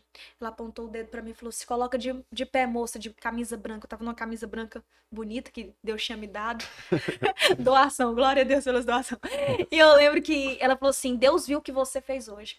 E Deus manda te dizer: você agiu como Débora hoje. E as suas atitudes foram lindas e Deus contemplou. E Deus vai te usar como uma pregadora do evangelho, porque você trabalhou hoje a tarde inteira para Jesus. Naquele momento ali, todos que estavam na igreja ouviram só o que Deus viu através da minha vida. Então, eu não tenho que me gloriar de nada. Eu não tenho que me vangloriar, dizer que sou boa, não, porque Deus está vendo tudo. O dia que eu deixar de fazer, o dia que eu deixar de ser, pss, é. Deus levanta outro que tá com coragem, outro que tem amor. O dia que o seu amor acabar pela obra de Deus, né, que Deus livre isso não aconteça, mas sempre vai ter alguém para Deus levantar. Então, a partir daquele momento, eu comecei a fazer a obra de Deus ali no secreto, Uhum. sem pegar microfone, não teve microfone, não teve nada disso, só o amor. E um foi passando pro outro, Farisa me chamou pra igreja, vamos embora. Aí um coleguinha levava outro coleguinha. Quando pensa que não, já tinha um rebanho grande de jovens. Então, assim, eu acho que quando você aceita o chamado de Deus, você vive realmente. Foi acontecendo, né? Não foi que você naturalmente. Uhum. As coisas de Deus acontecem naturalmente. Deus foi desenvolvendo em mim um amor pelas pessoas. É igual eu vejo, assim, alguns. Eu conheço alguns amigos meus que são diáconos também, e geralmente eles já faziam o papel de diácono antes de serem consagrados diáconos. E por isso que a igreja viu que eles tinham perfil para ser diácono. Então, geralmente, igual você, você já estava fazendo o que um líder de jovem faria. Aí você simplesmente. Você disse Aconteceu. tudo agora, João. João, você disse algo agora tão maravilhoso, tão maravilhoso, que o Obrigado. título precede a honra. Você já é antes de se tornar. Uhum. Quantas pessoas falam pregadora, missionária? Eu nem tenho título de missionária. Se for pra ter no papel, eu não tenho. Uhum. Né? E quantas pessoas têm o papel? Eu tenho a prova aqui, ó. Eu sou consagrada. O fulano de tal me consagrou. Mas não tem a atitude. É. A honra não vai na frente. Então, assim, quando você faz a obra de Deus, por isso que eu, eu, eu falo para as pessoas, não fica presa a título, porque títulos passam. Méritos passam, governos passam, mas o que você é, a sua essência, ela permanece. Eu não sou conhecida como pregadora ou como missionária, mas como uma serva de Deus, aquela que se vê uma pessoa precisando, ela faz. Nessa rua mesmo aqui, eu tava saindo do culto, tava tão cansado, numa fome, doida pra ver o franguinho na panela que a mãe tinha feito no dia. Eu tava numa fome, João. E eu vi uma moça chorando bem aqui na frente aqui. Ela tava sentada assim, e de longe, moreninha, eu vi as lágrimas. Falei, mas não é possível. Na hora da minha janta, estacionei a moto assim, meio contrariada, mas eu não aguentei. O amor. Ninguém viu. Eu tô contando isso aqui pela primeira vez. Né? Ninguém nem. nu- Acho que eu nunca nem testemunhei sobre isso. Estacionei minha moto, nem perguntei o nome dela. Uhum. Falei, eu tô parando aqui pra te dizer que você é importante. E não fica frustrado pelo que não deu certo. Mas adore a Deus. Deus tem um projeto na sua vida. Você não é inferior a ninguém. E essa moça só chorava. E eu lembro que ela não conseguiu me dizer nada. E eu abracei ela. Não foi no período de pandemia, tá? A gente já tem tempo. e eu abracei muito ela. Ela me ensopou toda de lágrima. E eu orei com ela ali. Subi na minha moto e fui embora. Se ela me segue hoje, eu já me viu, mas eu tenho certeza que a gente nunca esquece quem uhum. estende um ombro pra gente. Eu tenho certeza que todas as pessoas que passaram pela minha vida, que eu vi que tinha uma necessidade, eu naquele momento eu agi como Cristo. Deixei minha fome de lado, deixei minha dor de lado, eu tenho que olhar para essa pessoa. Porque Nossa. foi o mesmo que Cristo fez por mim. Com certeza é, Farisa, Farisa, nesses momentos que você estava como líder de jovem, qual foram os principais problemas que você encontrou? A dificuldade de liderar jovem? Porque, Meu Deus do céu, essa você sabe como é que é a cabeça de jovem, né? Problema, né, Matheus? Líder de jovem tem problema, Matheus? Acho que não. Mexer com essa moçada aí com os hormônios à flor da pele Meu é Deus. complicado, mas... Eu amo jovens. Mas Deus deu as ferramentas, tá bem na sua frente. Como é que é para você lidar com isso tudo? Problema é todo dia. Eu acho que o problema maior de ser líder de jovens é lidar com alguém que é porque, não te tipo assim, ama. assim, já te interrompendo, porque eu pensei que uhum. você não é aquela líder que tá lá no púlpito e pregou ali, acabou, vai pra sua casa. Não, você, não. você se envolve mesmo, É o né? último a ir embora. Minha mãe, é. tadinha, quando ela me dá carona, ela, meu Deus, quando ela não dá tchau pras paredes, ela não vai embora. Tipo assim, você se envolve mesmo com eles, conversa, ouve, né? Pelo que eu percebo é isso. Então, com certeza, você tá perto. Como é que é isso? São, são filhos, João. É, é um amor tão grande, como eu te disse. A gente é pequenos pequenos Jesus na Terra, né? Você simplesmente só exerce e compartilha aquilo que está dentro. Uhum. Nunca você consegue oferecer o que você não tem. Eu aprendi isso com a vida. Eu aprendi tanto que quando uma pessoa me maltrata, quando uma pessoa me rejeita, quando uma pessoa não me cumprimenta, eu sei que tudo que ela tem dentro dela é mágoa e ressentimento. Eu não cobro dela porque o que eu tenho é amor. Por mais que ela não goste de mim, mas eu entendo o lado dela. É porque o que tem dentro dela é isso. Uhum. Muitas pessoas se limitam, né? Ah, fulano não gosta de ciclano, fulano tem a cara amargurada, você não sabe a história dele. Então, à medida que você, cristão, entende que você só oferece aquilo que você tem, você não para a sua chamada por qualquer pessoa. Uhum. Quantas vezes já estendi a mão para pessoas importantes com a paz do Senhor e a pessoa baixar a cabeça e não pegar na minha mão? Então, assim, eu eu passei por coisas assim difíceis, jovens, de falar assim, eu quero te ajudar e ele apontar o dedo e falar: Eu odeio você. Eu te odeio, eu não gosto de você. E eu falava, pensava, por quê, gente? O que, que eu fiz para essa pessoa? Difícil, né? Mas eu não tava ali por causa de, de, de, de gostar de mim ou não. Eu tava ali porque Deus havia me chamado. E eu sempre coloquei isso. Tanto é que agora, mesmo recentemente, com tantas coisas na minha vida, acho que já tem seis anos que eu sou líder de jovens, e, eu falei pro Senhor, falei, Jesus, até hoje eu não entendo que eu sou líder, para mim eu só ajudo. Uhum. Até hoje tem gente que fala, parecer a líder, você que resolve. Eu, ah, é mesmo, eu sou a líder. Desculpa. é porque a gente. É porque eu não me coloco tão acima, eu sempre me coloco embaixo, eu sou serva. Esses dias mesmo eu tava num culto e eu tava com sede, né? E tem uns diáconos que pegam água, né? Aí eu falei, nossa, que vergonha, não vou pedir para ninguém pegar água para mim. Fui lá, peguei a vasilha, coloquei, enchi de água, era culto de jovens, servi todo mundo. Aí Deus falou comigo, esse é o sentido, você é servo. Então eu acho que a dificuldade maior de ser líder de jovens é lidar com pessoas que não te amam, lidar com pessoas ali duras, mas sempre no final te pedem perdão, entendem que Jesus é na sua vida. Eu já conversei com alguns pastores e eles falam muito desse, disso que acontece, muita gratidão, é nossa, muito grande. gratidão. Olha, eu posso ter 10 pessoas que me odeiam, mas eu tenho um milhão que me abençoa todos os dias. Tudo na minha vida é bênção. Se você olhar meu guarda-roupa, a metade, a metade não, 99% eu compro de, de bobeira mesmo. 99% são de bênçãos que Deus me dá.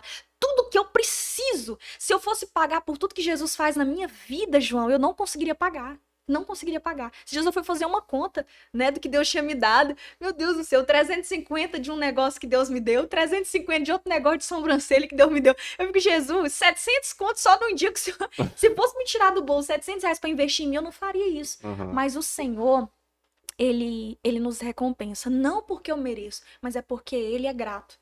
Quando você faz para Deus, ele não deve nada para ninguém. Então, quando você tem essa certeza, eu quero dizer para vocês, queridos ouvintes que estão nos assistindo, quando você tem a certeza de que Deus é contigo e que você está na presença dele, você não tem que ter dúvida, ter medo, por mais que tenha milhares contra você. Se Deus estiver ao seu lado, você é a maioria. Então, você consegue vencer qualquer barreira. Top, mas show de bola. E agora você também tá na rádio, né? Tô na rádio. Como é que, como é que você chegou na rádio, Paris? Meu Deus, como é que eu cheguei na rádio? Jesus. É Jesus. Jesus faz a gente chegar a lugares inatingíveis. Eu sei que eu vou chegar ainda muito longe. E tem pessoas que falam, Farisa, como é que faz para mim ser uma pessoa influente, descubra o seu chamado, descubra o seu propósito de vida. E eu tenho certeza que, que logo, logo você vai se encaixar. Invista em algo que você foi chamado para fazer. Eu sempre fui muito falante desde criança. Então, as professoras já detectaram isso, então elas colocavam eu para fazer pecinha, os coleguinhas da escola colocavam eu para apresentar trabalho. Teve uma época na quarta série, você vai rir agora. A professora passou um livro para cada turma. E eu lembro que eu peguei aquele livro e não tinha estudado, que eu tinha uma preguiça para estudar. Não façam isso, por favor, estudem, gente, estudem. e eu peguei aquele livro, João, e só li a sinapse dele, só o final, a contracapa lá. Uhum. E li o resuminho lá. Rapaz, a professora não tinha lido o livro pra glória de Deus, ela não sabia.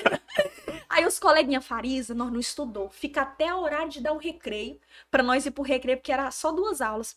Toma as duas aulas, Farisa, e inventa uma história aí. Eu falei, gente, eu não estudei. Não, mas porque você é boa, você é boa, você é boa. Peguei só com a contracapa lá do final do livro. Desenrolou e falei horas. por uma hora. Nossa. Os coleguinhas bateu palmo e foi aquela gritaria. A professora, nossa, que livro maravilhoso. Fariz do céu, quando eu cheguei em casa, hoje eu vou ler esse livro. Meu santo Deus, tá amarrado, faz isso não. Aí os coleguinhas, não, professora, que livro chato, que livro, não faz isso não. E eu, meu Deus, eu vou ser demitido da escola, eu vou ser mandado embora dessa escola. E eu lembro que tinha a mais inteligente da sala, ela sentava de contracanto. Eu acho que o nome dela era Edna ou Edmar, eram as duas irmãs. Elas viraram para mim, meu Deus, que elas não assistam isso. Vai falar, parece que tá me expondo. Elas viraram para mim e falou assim: você não leu o livro? Não. Que elas tinham lido. Você mentiu, não tava isso. e eu lembro, João, que a partir desse momento eu descobri que o meu dom era a fala. Então, quando eu descobri que eu tinha essa dinâmica com a fala, que eu sabia interagir, que eu sabia falar, e claro que todo mundo tem sua timidez. Falei pra você, eu cheguei aqui e fiquei pensando, meu Deus, deu aquele friozinho na barriga. Mas quando você descobre que você tem facilidade em algo investe, e eu comecei a investir nisso. Então, toda coisa que falava, Farisa, faz isso, eu não dizia não. Na época da escola eu era aquele aluno que segurava o cartaz, ficava assim. Sempre tem aquele que segura eu o cartaz. Era, ele era grandão, né? Já era, já era o pedestal dos alunos, já. o mais alto, é, né? tinha que segurar forte. lá.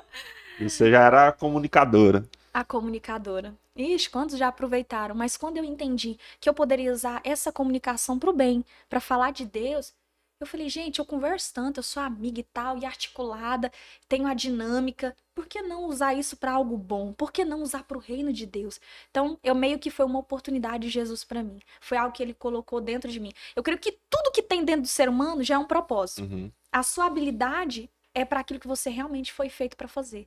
Tem gente que tem habilidade com computador. Matheus, salma de palmas para você. Computador lindo, brilhante. Você foi tem essa habilidade. Se pôr uma farisa, ela não vai saber mexer, não vai saber mexer nem no mouse aí para que lado que vai. É uma habilidade. O que, que o Matheus está fazendo? Ele está usando essa habilidade, esse dom dele, mexer com câmera, trocar de câmera, papá, jogar no João, jogar pro Faris. Ele tá usando essa habilidade pro reino de Deus. Ele tá usando isso para algo bom. Então, quando você descobre que você tem facilidade em algo e decide investir, você tem um lucro muito grande. Aí e foi uma por- satisfação. Foi um convite ou você que foi na rádio? Na rádio foi uma convocação. Colocação. Foi uma convocação. Faris é você. Eu mesmo, meu Deus, eu não sou digna, eu não sei falar. A igreja que tem um horário É, é. A igreja tem um horário. Aí a quadrangular também tem esse horário, né? E eu comecei a trabalhar agora, né? Então ficou um pouquinho difícil para mim estar no decorrer da semana. Então Uhum. já quero convidar vocês. Todo sábado, das 8 às 9, tem um programa abençoado de rádio, onde a gente fala de Deus. Faço igual o João, trago pessoas diferentes, né? Você vai lá, viu, João? Bora eu lá, quero que você dia. vai. Sábado agora, tá marcado? Tá, ué. Sábado fechou. agora, das 8 às 9. Beleza. Matheus, você vai também? Acho que não, olha aí, gente. Não em rede nacional, hein? Vai trabalhar? Sábado você trabalha? Ó, salve pelo gongo, ó, salve. Mas tudo bem, então você já tá convidado. João, Beleza. sábado comigo, das 8 às 9. Fechou. Vai ser benção, viu, galerinha? Ó, Fica ligadinho. Qual que é a sintonia lá da, da rádio? Não sei, você acredita? 104. Eu vou lembrar lá e te falo. Não, Agora, beleza. Depois nós, nervosa, depois nós coloca aí no- nos comentários. Deixa eu dar uma olhada aqui. Falando em comentários, vamos dar uma olhada no chat aqui. é, eu As tenho aí. pessoas que estão ligadas aqui. É, Ana Paula Santos colocou um foguinho, um choro aqui, não entendi muito bem. Eu acho que na hora que você Besta falando seu testemunho. pura. É, outra que no tempo de Deus colocou um coraçãozinho, umas mãozinhas aqui. A Denise Amém. Vieira, minha amiga linda, o céu te usa intensamente. A Denise. Amém, glória a Deus. Beijo, gente. Todo mundo tá acompanhando aí, meus amigos. Oi? É um, ca- um canal? Um salve pra galera do Tempo de Deus, então. Que bênção, gente. Glória a Deus por isso. O Lucas Fernando é, colocou Farisa, pessoinha iluminada demais, sou fã. Amigo, esse Lucas é amigo, pega no meu pé. A Ediele Cavalcante, lá da minha igreja, minha linda. Meu Deus, Ediele, minha amigona, viu? Benção na minha vida. Ediele é top. Ulisses Amorim de Melo, que honra aprender com a Farisa. Fale um pouco do perdão e o quanto ele liberta. Fala um bocado aqui, mas a gente vai falar mais. Falamos muito, meu amigo. é, pessoal, dá uma curtida para atingir mais pessoas. Pô, sempre esqueço de pedir o like. Pessoal, você que tá assistindo a gente aí, estamos com 111 pessoas aí assistindo agora. Deixa o like aí para ajudar a gente, beleza? Meu Deus, me fala a quantidade não. Já bateu um nervosismo aqui, ó.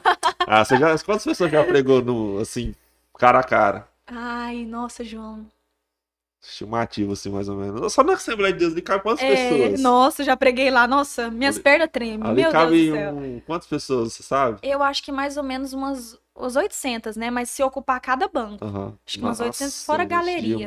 tá doido. É, eu acho que é isso mesmo. Bem mais, né, mãe? Também acho, acho, que é mais, que lá é, é gigante. É grande já tá convidado, gente. Aproveitando aqui, Não, ó. Quero convidar vocês pro culto de domingo agora, 7 horas da noite. Um beijão pro meu pastor Claudio Novo, pastor Weslane. Bênção de Deus na minha vida, né? Meus apoiadores do ministério. Então, vocês estão convidados. Culto domingo, 7 horas da noite. Show de bola. É... Camila Araújo, minha amiga linda. Meu Deus, minha melhor amiga, João. É? Benção. Chama ela pra cá. Chama um dia aí. Chama. Eu acho que eu conheço ela, não sei se eu tô. Não. É bênção de Deus. Acho que não. Cláudia Oliveira Fariza, é luz na vida da gente. É bênção. Fariza, amiga linda, admiro muito você. Aline Nascimento, iluminado e um coraçãozinho. Só gente top, só gente abençoada. João. Pode chamar tudo, é tudo pregador. É, tudo bem. Jean Carlos, agradeço a Deus por ter colocado você na minha vida, Fariza. Nossa. É, líder Geração Eleita. É o nome do grupo. É o nome do grupo de jovens. show de bola. Ah, já foi quando a, acho que na segunda vez que eu fui líder dos jovens era no mesmo nome. Que bênção. É o Sérgio Antônio, Pai do Senhor Irmãos, acho que é o Sérgio Antônio lá do Centro Cultural. Ele falou: "Ah, ela vai lá amanhã, eu vou assistir", que ele é lá da Assembleia de Deus também. Parabéns, Real Podcast. Deus abençoe todos vocês. Vocês colherão muito mais frutos nesse é, desse lindo trabalho. Obrigado, Jean Carlos. Amém. E a Tamires colocou aqui, Fafá, te amo. também te amo, meu amigo. É irmã do coração, é filha da minha mãe também. É. filha do coração, veio direto do Maranhão pra nós. Veio parar aqui no Porangatu. Show de bola. o que, que, você tá estudando, Farisa? Eu tô fazendo psicologia. Tudo a ver, ué. Psicologia, pra você ver. E meu sonho, João, era fazer direito. Era? Nossa, já dei trabalho demais pra minha mãe. Tô falando de 18 anos, foi difícil? Fiz isso aqui pra ir embora pra Gurupi. E ela me pegou pelo cabelo e falou, vamos na casa do pastor. Chegamos na casa do pastor, ela virou, pastor, essa menina quer ir embora. E eu não tô sentindo de levar porque tem a questão da condição financeira. A Faris não tá preparada para morar sozinha. E eu, meu Deus, e eu, pastor, doidinha. eu só quero estudar, eu só quero ser alguém na minha vida. E minha mãe não quer investir em mim. Rapaz, mas eu tava galuda, galuda. E eu lembro como se fosse hoje. O pastor pôs a mão na mesa, tava ele a pastora.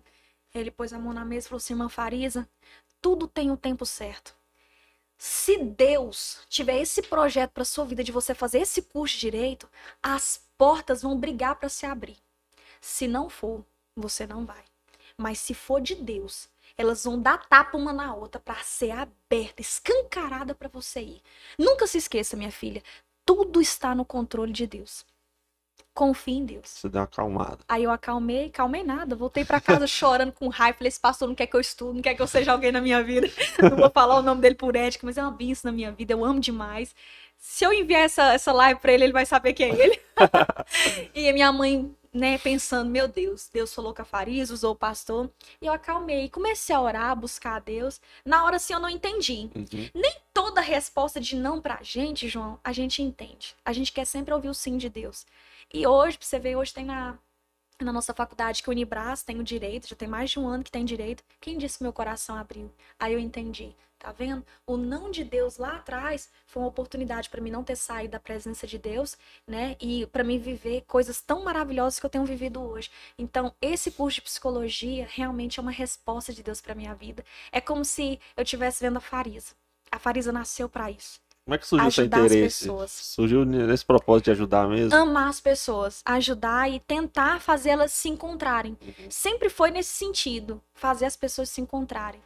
Porque eu penso que todo ser humano é perdido quando ele não se vê. Uhum. E quando eu deixo de me encontrar, é como se eu, eu sempre imagino uma pessoa, é como se a, ela fosse uma casa né? E a própria pessoa dela num cantinho escondido. Até ela se encontrar, pegar nas mãos daquela própria pessoa que é ela mesma e a luz voltar a reinar. Então eu, eu sempre quis fazer a pessoa se encontrar a si mesma. Não em, se encontrar baseado em pessoas, né? Mas assumir quem ele é, assumir a cor dele, assumir o cabelo dele, assumir a pessoa dele.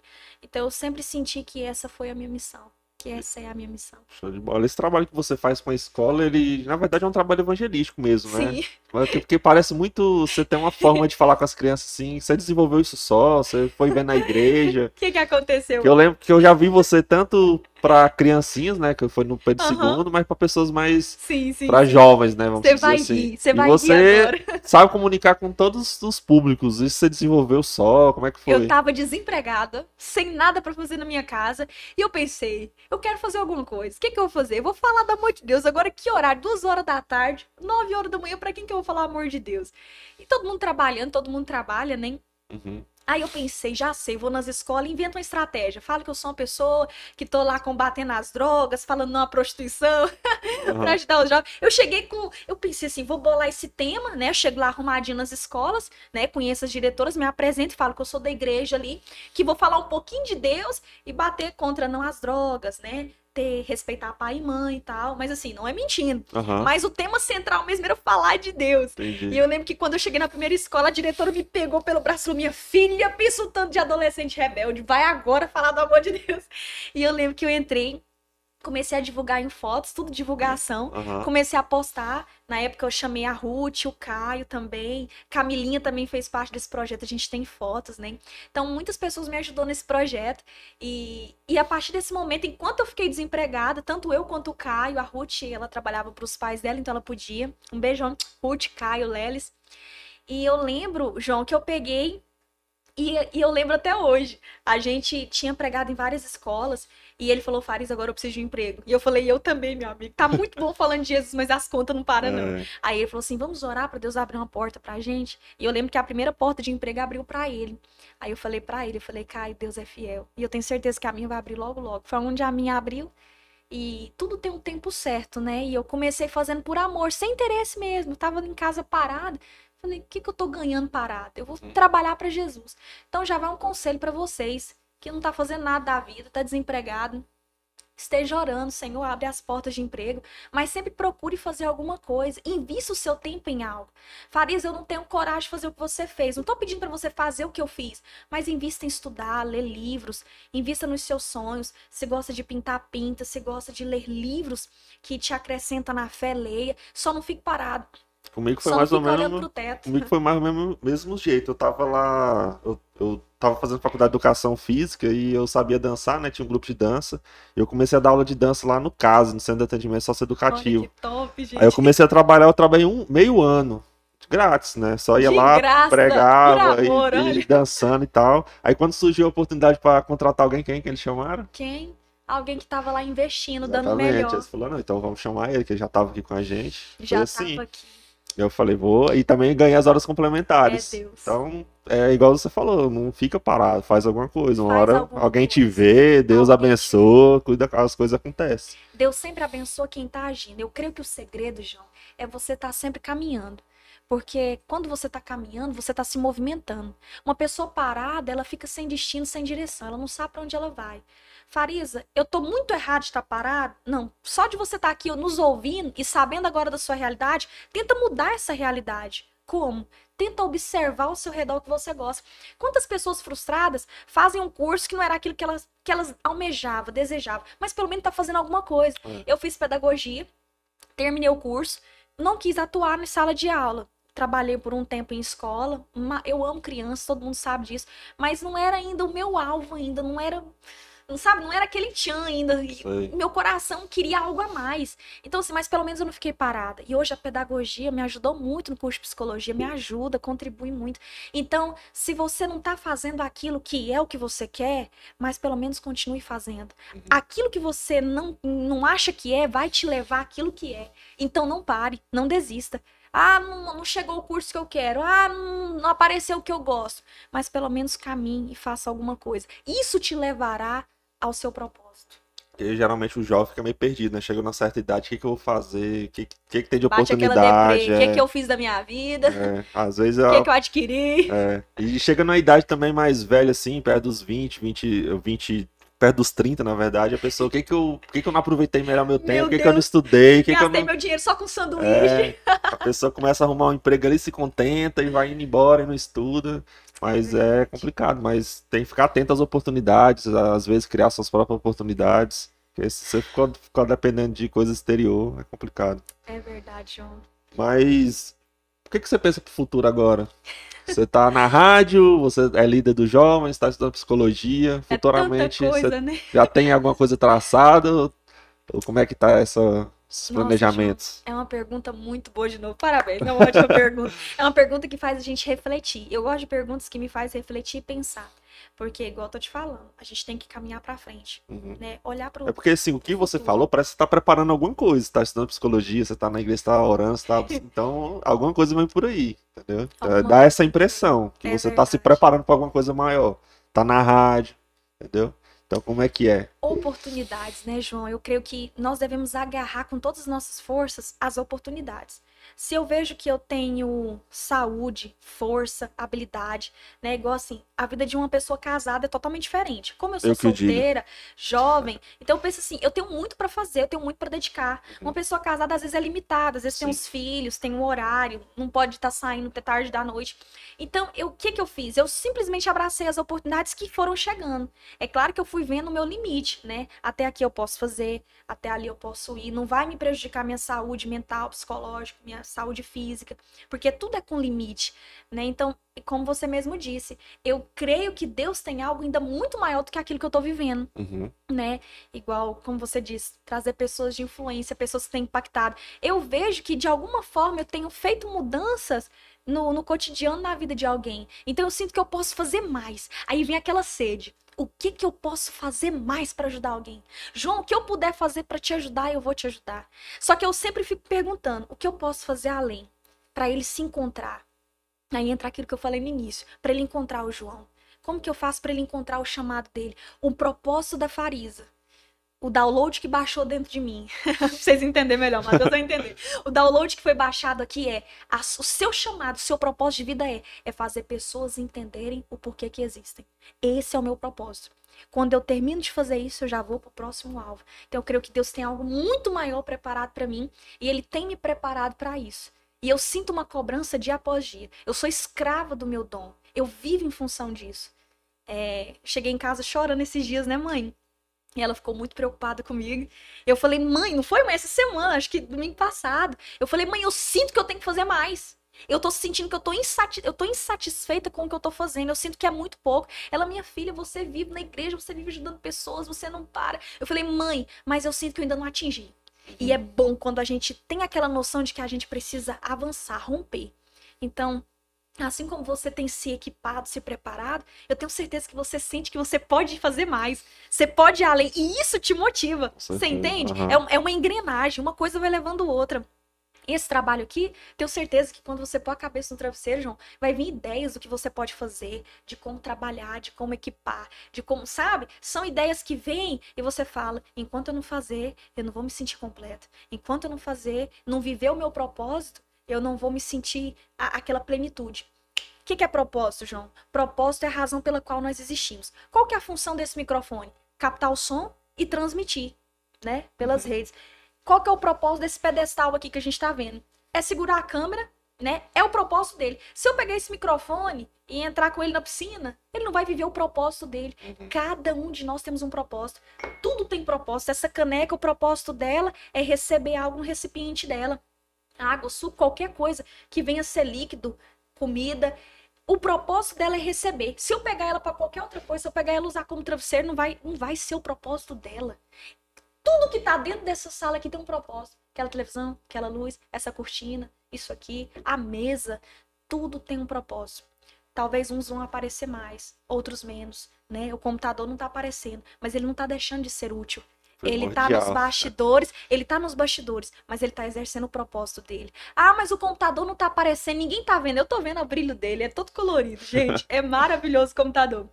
Ninguém tá vendo, mas mesmo assim ele tá exercendo a função dele. Eu creio que todos nós seres humanos temos uma razão pela qual nós existimos. Uns vão aparecer mais, outros menos, mas isso não vai desqualificar o propósito de ser chamado, porque cada um vai fazer o que foi chamado para fazer. É, É nisso que eu de creio. Cristo na igreja, né?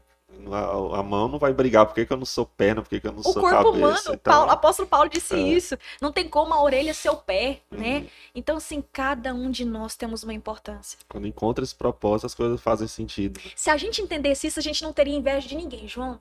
Por que, que existe tanta inveja das pessoas? Porque eles não sabem por que que foram chamados. Aí fica com inveja do outro que tá destacando. Igual você falou, Farisa, eu tenho que vigiar nisso aqui, né? Gravando um videozinho, passando alguém. Farisa, porque pode ser que alguém se levante contra. Sabe por que que vai se levar- vai levantar contra? Porque ele não descobriu o motivo da existência dele. Aí ele vai prejudicar o seu. Então, toda pessoa que se levanta contra mim, eu tenho que fazer ele entender o porquê que ele foi chamado. Pra ele olhar pra mim com amor e dizer: ela tá fazendo a função dela. Ela tá vivendo o que ela foi chamada pra fazer. Quem comenta aqui, vamos supor, essas pessoas que comentam aqui, que me ama, que gosta da gente, parabéns, são pessoas que descobriram o chamado. Eu não tenho que ser como ela, eu tenho que viver o meu propósito. E eu tô feliz por ela estar exercendo o propósito dela. A mão não tem que ter inveja do pé.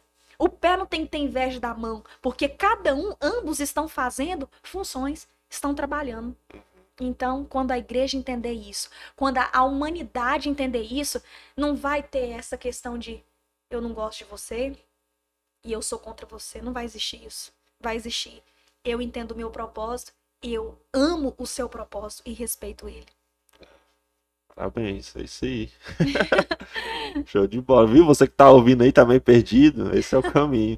Esse é o caminho. Pessoal, a gente já tá quase com uma hora e quinze já de Meu podcast. Passou rápido. A gente vai fazer uma pausa de dois minutos, a gente vai ficar mutado e agora a gente volta aqui pra fazer as considerações finais, beleza? Então a gente vai Beleza, ficar mutado gente. em 3, 2, 1 e. Pessoal, voltamos aqui novamente com o Real Podcast. Hoje nós estamos conversando com a Farisa Dias. Farisa Xavier Dias. A gente está conversando aqui sobre a conversão dela, como foi o relacionamento dela com Deus, como está sendo, né? Como foi que ela conheceu a Cristo. Também sobre a vida profissional dela. Agora ela está estagiando, que ela acabou de falar aqui para mim off. na Estagiário. área que ela descobriu, né? Pensava que era uma coisa, mas graças a Deus encontrou o que queria. Encontrei. Psicologia, tá exercendo. Como é que tá sendo essa experiência de trabalhar com psicologia, a mente humana? Cada cabeça é um mundo, né? E você tem que trabalhar com esses mundos. Como é que é pra vocês? Eu creio que se eu for falar muito, as pessoas vão apaixonar e vão ficar deslumbradas e amanhã vão querer entrar no curso de psicologia. Lembrando que você tem que fazer aquilo que você gosta. Mas é porque quando a gente fala as coisas com paixão, com amor, as pessoas sentem isso. Então eu, eu descobri, trabalho com uma pessoa maravilhosa, né? A Cacilda, estagiou lá na clínica dela. E se você nunca fez terapia, que até então ainda na mente das pessoas a, a questão de terapia, psicologia, é, tá muito distante, né? Nossa, é para pessoas com problemas. E É, eu tava vendo sobre isso. A gente, a mesma forma que a gente vai no, no né? dentista, né, Pra ver como é que tá a nossa, nossa saúde bucal, a gente tem que ir no psicólogo pra ver como é que tá a nossa saúde mental, né? Não é questão de tá ficando meio lelé da cuca, alguma coisa do tipo. É uma coisa que pode acontecer pra você monitorar a sua saúde, né? Verdade, João. E é interessante que a gente cuida tanto do nosso corpo, sair da academia agora. Um abração, pessoal da academia, Esparta. e assim, é, às vezes a gente fica tão limitado, não, vou cuidar dessa função. Tem Uhum. gente que cuida só da saúde física, mas não cuida do espiritual. Ou cuida só do espiritual, mas a saúde física já é uma calamidade. A, a saúde mental já é uma calamidade. Então, eu creio que tudo é com ordem e decência. Nós somos tricotomia, é uma tricotomia. Corpo, alma e espírito. Eu tenho que cuidar do meu corpo, eu tenho que cuidar da minha alma e eu tenho que cuidar do meu espírito. Só que a nossa mente, muitas vezes, ela é muito limitada. Ah, eu vou cuidar disso e tá ótimo. E não.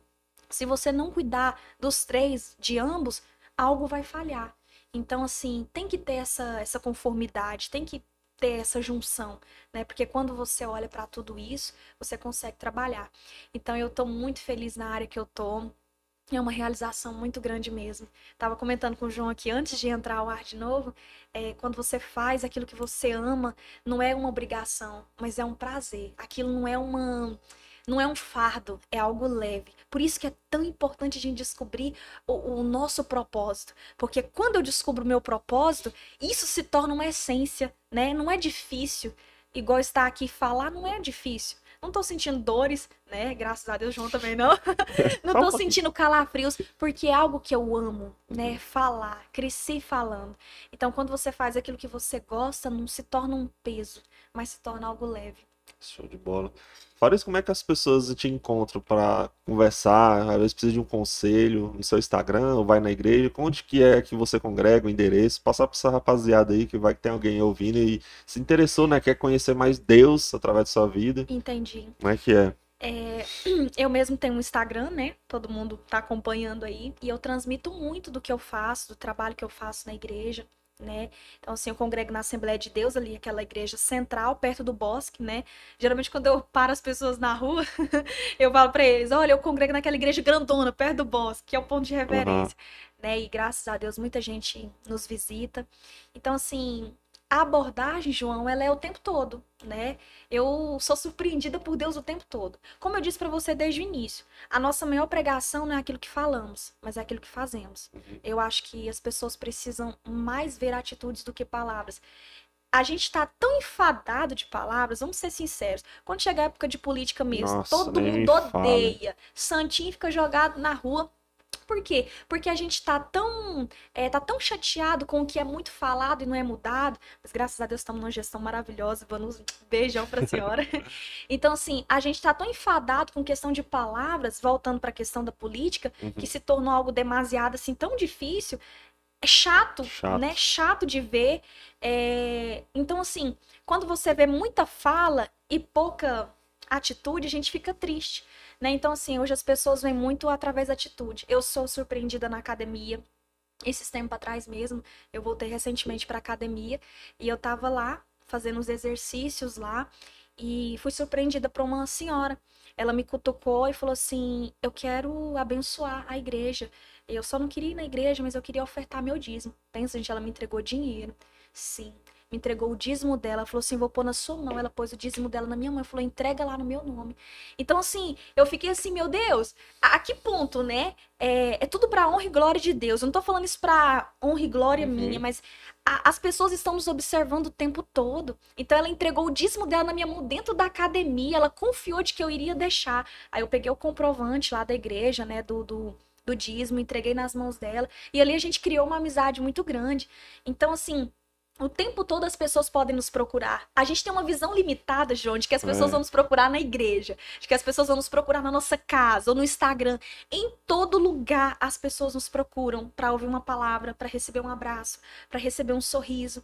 Então, eu sou o tempo todo. Quem me conhece na igreja, Gente, se você quiser conversar comigo na hora que o culto acaba, vai ser difícil, porque é muita gente para dar assistência e tem que cumprimentar um aqui, outro ali. E eu procuro dar prioridade para quem aceita Jesus ali na hora, uhum. né? Para uma mãe que tá desesperada, porque eles não conseguem falar comigo. Ligar, ninguém nunca vive atendendo telefone.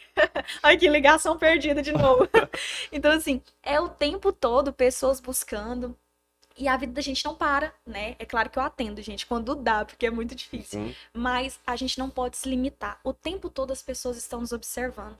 Você me lembrou de um fato agora, João, rapidinho para resumir. Não, pode ficar à vontade. É, eu tava em Caldas Novas, tava lá descansando, descansando em um congresso da igreja, tava eu e minha mãe. E eu lembro que era bem nova, acho que eu, eu estava com 19 ou 20 anos, já tava começando a pregar. E a gente tava lá na piscina, você sabe que Caldas Novas a gente vai pra uhum. curtir, banhar, né? E o culto só à noite.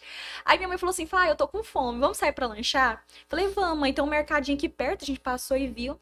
Aí ela falou assim: então tá, eu vou trocar de roupa e a gente vai. Eu lembro, João, que eu tava com um short, né? Mais à vontade, um shortinho, né? Porque eu tava lá banhando uhum. e tal. E, e, tinha um, tipo, um, um jalecozinho, roupa bem mais confortável. Você tá numa praia, na praia, uhum. ou você tá num clube, você vai vestir roupa confortável. Uhum. E eu lembro que eu falei, mãe, eu vou com essa roupa mesmo. O povo anda de biquíni na rua lá em Caldas Novas. Eu tava é normal, com né? uma roupinha, só um shortinho. E eu lembro que eu me senti tão mal na hora, tão mal. E eu falei assim, gente do céu, eu não posso com essa roupa, não, não tô me sentindo bem. Eu falei, mãe, eu vou voltar. Aí ela falou assim, então vai, minha filha, senta assim. Eu falei, gente, é o um mercado aqui na esquina. Mas eu me senti mal. Eu fui lá em cima, troquei, peguei o elevador, subi e desci. Coloquei um vestido verde, que eu nunca esqueço, mãe, verde abacate. Cheguei no mercado. João, na hora que eu pus o pé no mercado, a moça que tava atendente lá do mercado, ela apontou o dedo para mim Aí, não, mentira, mentira. Resumindo, eu cheguei, peguei tipo um negócio lá pertinho do caixa e dei um sorriso pra ela. Falei, ô moça, eu quero isso aqui. Aí ela falou assim: Você é crente? Aí eu falei: Sim, sou crente. Aí ela falou assim: Você veio pra, pro evento aqui do congresso? Aí eu falei: Sim, vim pro congresso. E já tava ali, tava tão alegre, pensa. Pobre Uhum. quando vai pra esses lugares de calda não. Eu tava numa alegria infinita. Meu Deus, tô aqui no clube, vim louvar a Deus, tô ótimo. Uhum. Aí eu falei com muita alegria pra ela. Eu falei, nossa, eu tô tão feliz, moça, eu vim pra descansar, aproveitar. Aí ela olhou pra mim e falou assim: eu tô afastada de Deus. Quando ela falou que tava afastada de Deus, aí eu mudei o semblante. Uhum. Aí ela falou assim: eu tô afastada de Deus já tem um tempo. E naquele momento ali eu comecei a pregar pra ela.